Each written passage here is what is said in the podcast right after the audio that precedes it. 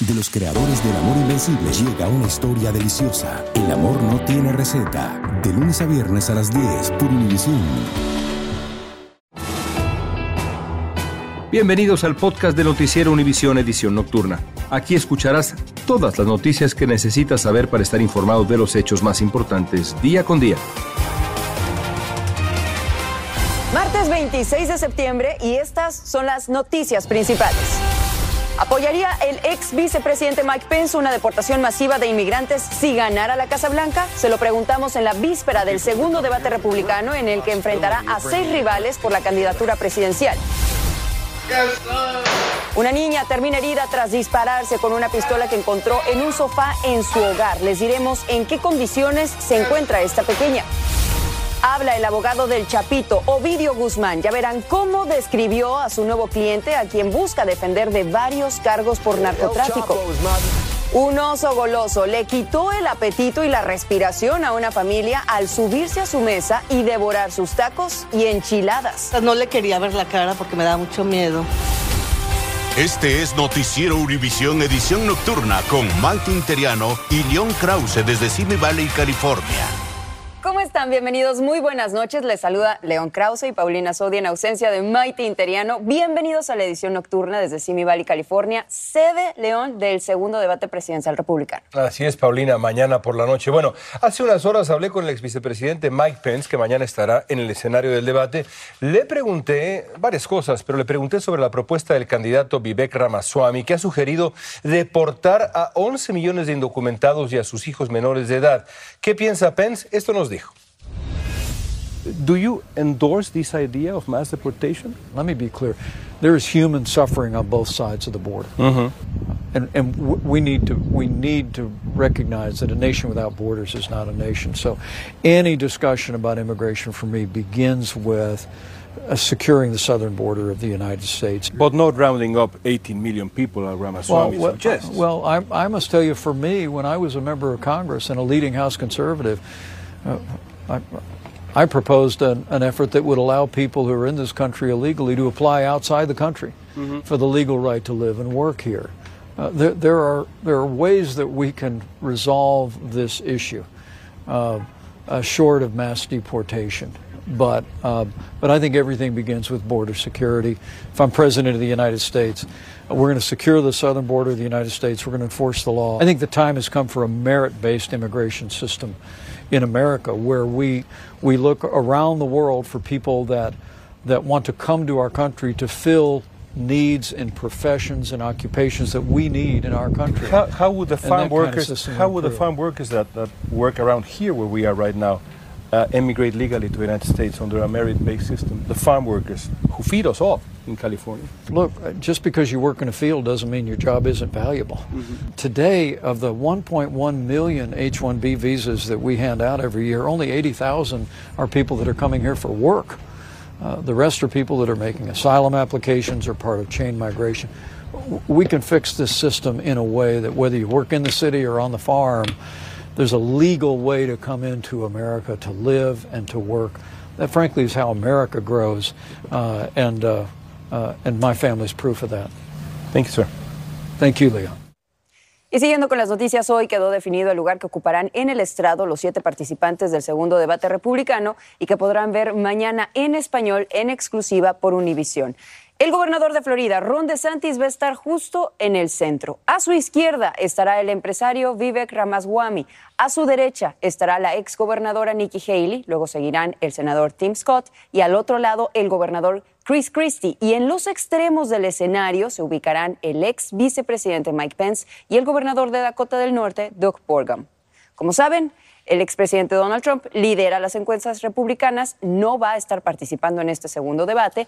Mientras tanto, Trump se reunirá en Michigan con trabajadores del sector automotriz en huelga. Mañana en el debate vamos a escuchar varias propuestas de los candidatos republicanos. Algunas serán, ya han sido polémicas.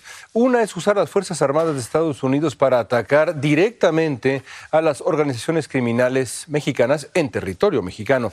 ¿Cambiaría en algo el panorama de violencia en México si se hace eso? Salimos hoy a averiguarlo.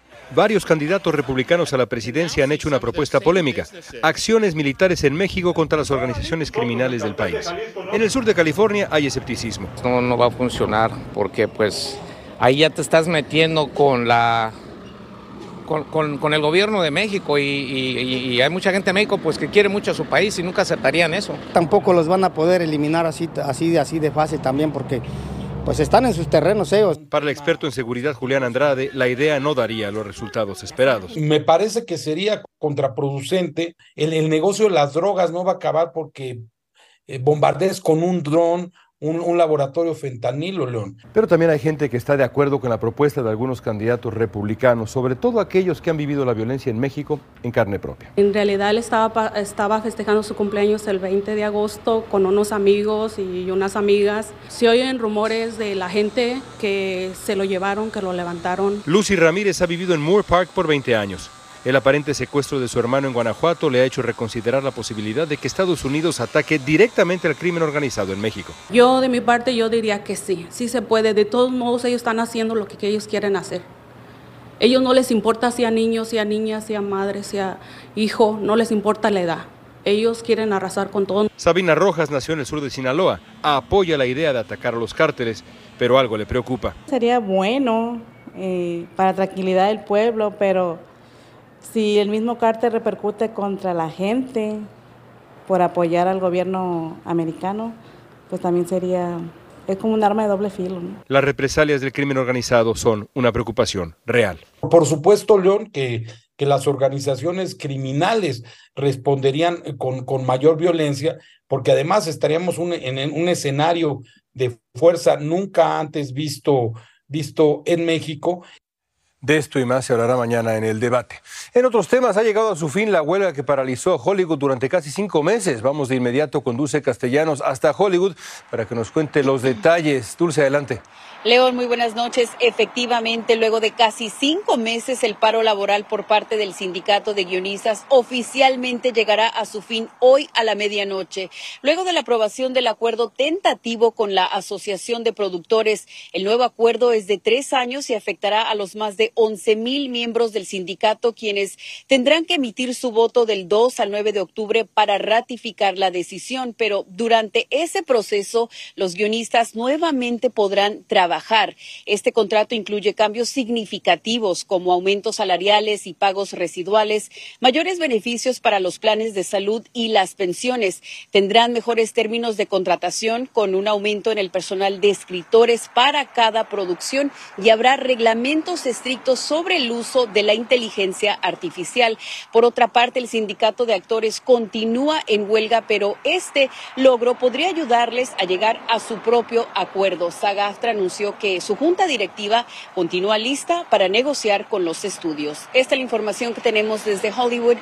Paulina, regreso contigo. Gracias, Dulce, por la información. Vamos a cambiar de tema porque el abogado de Ovidio Guzmán afirma sentirse orgulloso de representar al hijo de Joaquín El Chapo Guzmán. Vilma Tarazona nos cuenta qué más dijo sobre su nuevo cliente. El abogado de Ovidio Guzmán, hijo del narcotraficante Joaquín El Chapo Guzmán, Jeffrey Lickman, Dijo en su más reciente podcast que conoció en persona a su cliente en Chicago, a donde fue extraditado. As for a video, he couldn't be more respectful, quiet and kind. I like him a lot. El abogado Lickman dijo que se siente bien trabajando para su cliente a pesar de que lo critiquen. Proud to represent him. And he's alone here. His, his family is very far away. He doesn't speak English all that well, but he doesn't complain and he's got a good sense of humor. Aseguró que el problema de las drogas no se resuelve con el arresto de los cabecillas. Señaló que la captura del Chapo no frenó el narcotráfico. Has there been a reduction of drugs into uh, America since then? Of course not. Actually, he was in, in prison in America since January of 2017. He was in prison in Mexico before nothing changed. Ligman ha sido el abogado de los Guzmán desde que el Chapo fue extraditado.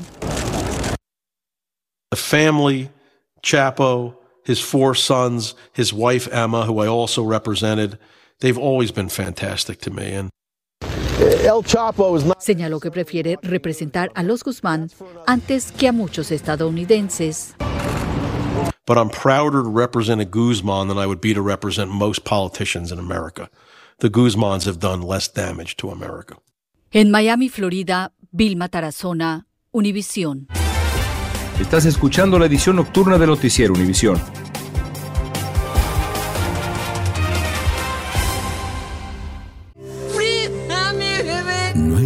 Más grande que perder a quien amas. La paz de las montañas te amaré. Probable que se hayan llevado a la niña. Arriesgando en lo prohibido. O vivir engañado. Te amaré. Yo soy una del Olmo y voy a recuperar la vida que me pertenece. Y más que eso. ¿Tú qué harías? Morir de envidia o vivir de amor. Vivir de amor. Lunes a viernes a las 7 por Univisión. Continuamos con el podcast de la edición nocturna de Noticiero Univisión. Los policías de Nueva York que acudieron a una llamada encontraron a una mujer de 37 años y a una adolescente de 14 muertas, apuñaladas dentro de un departamento en Brooklyn. Ahí también encontraron a un perro muerto con una bolsa en la cabeza. Un hombre que no tenía noticias de la familia desde el viernes derribó la puerta, descubrió los cuerpos y avisó a la policía. Hoy en Culiacán, Sinaloa, en México, fue arrestado uno de los principales involucrados en el caso del fentanilo encontrado en una guardería de Nueva York y que le costó la vida a un niño y que causó intoxicación en otros tres por exposición a esta droga que es letal. El arresto es, el arrestado es Félix Hernández García, él es esposo de la dueña de este lugar y Fabiola Galindo nos presenta a continuación las imágenes y también las reacciones corriendo con varias bolsas grandes en las manos. Así lucía hace dos semanas Félix Hernández García, de origen dominicano, cuando escapaba de una guardería en el Bronx, en donde un niño de un año murió por exposición a fentanilo y otros tres pequeños luchaban por su vida. Hoy Hernández fue arrestado en Culiacán, Sinaloa, México, un centro del cártel de droga más poderoso del mundo. Mejor que lo cogieran ahora que más tarde, ¿me entiende? Que pudiera hacerle más daño a más gente. La reacción en el Bronx era de alivio tras dos semanas de cacería humana. Esa mujer debieran de darle todo el tiempo posible a ella y a su esposo porque yo entiendo que quieren jugar, jugar con la ley, pero involucrando a niños para que eso suceda se fue demasiado lejos. La esposa de Hernández, Grey Méndez, propietaria de la guardería, fue arrestada la semana pasada junto al primo de su esposo, Carlistos Acevedo Brito. Ambos enfrentan cargos federales por posesión de narcóticos con intención de distribución y homicidio. Posteriormente, la policía encontró un compartimiento secreto en la guardería con más droga y restos de fentanilo en las camas donde los pequeños dormían. Este fin de semana, un tercer individuo fue arrestado en otra vivienda en el Bronx, en donde se halló al menos un kilo de fentanilo con el mismo sello de Red Dawn que llevaba la droga encontrada en la guardería. Méndez habría llamado a su esposo antes que al 911 y borró miles de mensajes de texto. Las autoridades habrían inspeccionado el centro de cuidado para niños días antes de la tragedia. De acuerdo con las investigaciones, Hernández García sería el principal sospechoso en este caso y aún se espera que se dé a conocer la fecha de su extradición de México a Estados Unidos. En Nueva York, Fabiola Galindo, Univisión. Y una familia aquí en California intenta sobreponerse a la repentina muerte del abuelo de la familia, quien fue atropellado mientras caminaba junto a su nieta de cuatro años cuando regresaba de la escuela la niña. El abuelo fue llevado a un hospital donde murió. La nieta de cuatro años, mientras tanto, sufrió fracturas en un brazo y la pelvis. Se está recuperando en un hospital. Y la policía de Baltimore está buscando al responsable de la muerte de Pava Laper, la presidente por 26 años de la compañía de tecnología Ecomaps. El cuerpo de esta mujer fue encontrado en su apartamento con señales de haber sido brutalmente golpeada. Vamos ahora con un oso hambriento que le arruinó su día de picnic a una familia de Monterrey. El oso se subió a su mesa, se devoró tacos, también enchiladas, Paulina. Lo más increíble es ver cómo la madre protegió a su hijo un niñito con síndrome de Down. Es impresionante esto. Karina Garza Ochoa tiene el testimonio de la madre, muy valiente. El video muestra un oso encima de la mesa devorando la comida de una familia en medio de un picnic en Monterrey, México. La madre permanece inmóvil, atemorizada, cubriendo el rostro de su hijo Santiago, quien teme a los animales y tiene síndrome de Down. Poco a poco se acaba la comida mientras todos alrededor intentan no llamar su atención. Eh, fue muy fuerte. Eh yo le veía las patas, no le quería ver la cara porque me daba mucho miedo, pero las patas eran enormes, yo las veía muy grandes, este, y luego comía y entonces eh, hacía ruidos, eh, se le salían los colmillos, o sea, sí me daba mucho miedo. Madre e hijo están de vacaciones, celebrando el 15 años de Santiago, que fue en agosto, y pidió visitar Monterrey porque adora las montañas, pero no a los animales. ¿Entonces volverías a ir a un picnic? Sí. ¿Con comida o sin comida? ¿Para dársela al oso o no? Oso no. En esta región, tan solo este año se han registrado entre 70 y 100 avistamientos, una situación que las autoridades aseguran se debe a las condiciones climatológicas. La sequía que está habiendo en la parte de nuestro estado, la parte noroeste del país, obviamente hace la tendencia que estos animales bajen. Casos como este han aumentado un 70% debido a la sobrepoblación de osos. El de Santiago quedó solo en una gran anécdota. Las autoridades llaman a los visitantes a evitar acercarse y ofrecerles comida porque aseguran habrá más avistamientos. En Monterrey, México, Karina Garza Ochoa, Univisión. Continuamos con el podcast de la edición nocturna de Noticiero Univisión. Con las noticias porque un incendio durante una boda en Irak dejó un saldo de al menos 100 muertos y más de 150 heridos. Vean qué imágenes, muchos de estos lesionados están graves. Las autoridades dijeron que la causa de este incendio fueron fuegos artificiales, velas y otros materiales que fueron utilizados durante esta boda. Un familiar dijo que los novios están devastados pero que resultaron ilesos. Una mujer de Houston escapó de ser víctima de un robo gracias a su valentía. La mujer estacionaba su auto cuando el vehículo de unos ladrones se detuvo atrasito. Un delincuente abrió la puerta del pasajero y entró al carro de la mujer, pero ella resistió los esfuerzos del ladrón por llevarse la cartera, la bolsa. La mujer tocó con insistencia el claxon hasta que el ladrón huyó en el auto de su cómplice. Valiente, valiente. Mientras que la policía de Haymarket en Virginia arrestó a un hombre que tras publicar imágenes preocupantes en las redes sociales entró a una iglesia con una pistola cargada, una navaja plegable y también un cuchillo plegable. Una persona en Maryland avisó a la policía que este hombre de nombre Rui Jiang, de 35 años de edad, había publicado en la red social Instagram fotografías sospechosas, incluso en algunas de ellas le estaba apuntando con un arma a esa iglesia y a otros sitios. Y la compañía llamada Ideas para Hacer Creer está haciendo un llamado para el retorno de 260 mil libros infantiles, incluyendo Old MacDonald Had a Farm, debido a riesgos de asfixia entre niños menores. El llamado incluiría otros 12 mil libros vendidos en Canadá. Y es que anillos plásticos que vemos ahí, que unen, digamos, al libro, pueden aflojarse y volverse un peligro de asfixia. Cuidado. Y escuchen esto, los adolescentes que utilizan teléfonos celulares reciben cada día aproximadamente unas 200 notificaciones por las distintas aplicaciones de estos dispositivos. Según un nuevo estudio, una cuarta parte de estas notificaciones llegan en horas de escuela. El estudio muestra que los niños pueden usar sus teléfonos hasta por seis horas en horarios en los que supuestamente deberían de estar estudiando. Algunos jóvenes reconocen su error y están haciendo todo lo posible por reducir el uso de su teléfono celular. Y Tinder, la conocida aplicación de citas, lanzó un nuevo plan que aumenta las opciones del usuario. Entre otras cosas, permitirá enviar mensajes directos a las personas sin que antes tenga que coincidir. Pero atención, no es gratis. La membresía será solo por invitación. Costará nada menos que 500 dólares al mes. Ah, caray. La Fiscalía Provincial de Barcelona acusó a Shakira de defraudar por más de 6 millones de dólares en impuestos a la Hacienda española tras su gira El Dorado en el año 2018. Esta causa se está sumando a otra por la que la cantante colombiana deberá responder en el mes de noviembre en Barcelona, donde le están acusando de haber dejado de pagar impuestos por más de 16 millones de dólares entre el año 2012 y 2014. Continuamos con el podcast de la edición nocturna de Noticiero Univisión. Seguimos con la información, ya que un hombre del condado de Miami-Dade, en Florida, fue acusado luego de que una niña de tres años encontró su pistola y se hirió disparándose en una mano.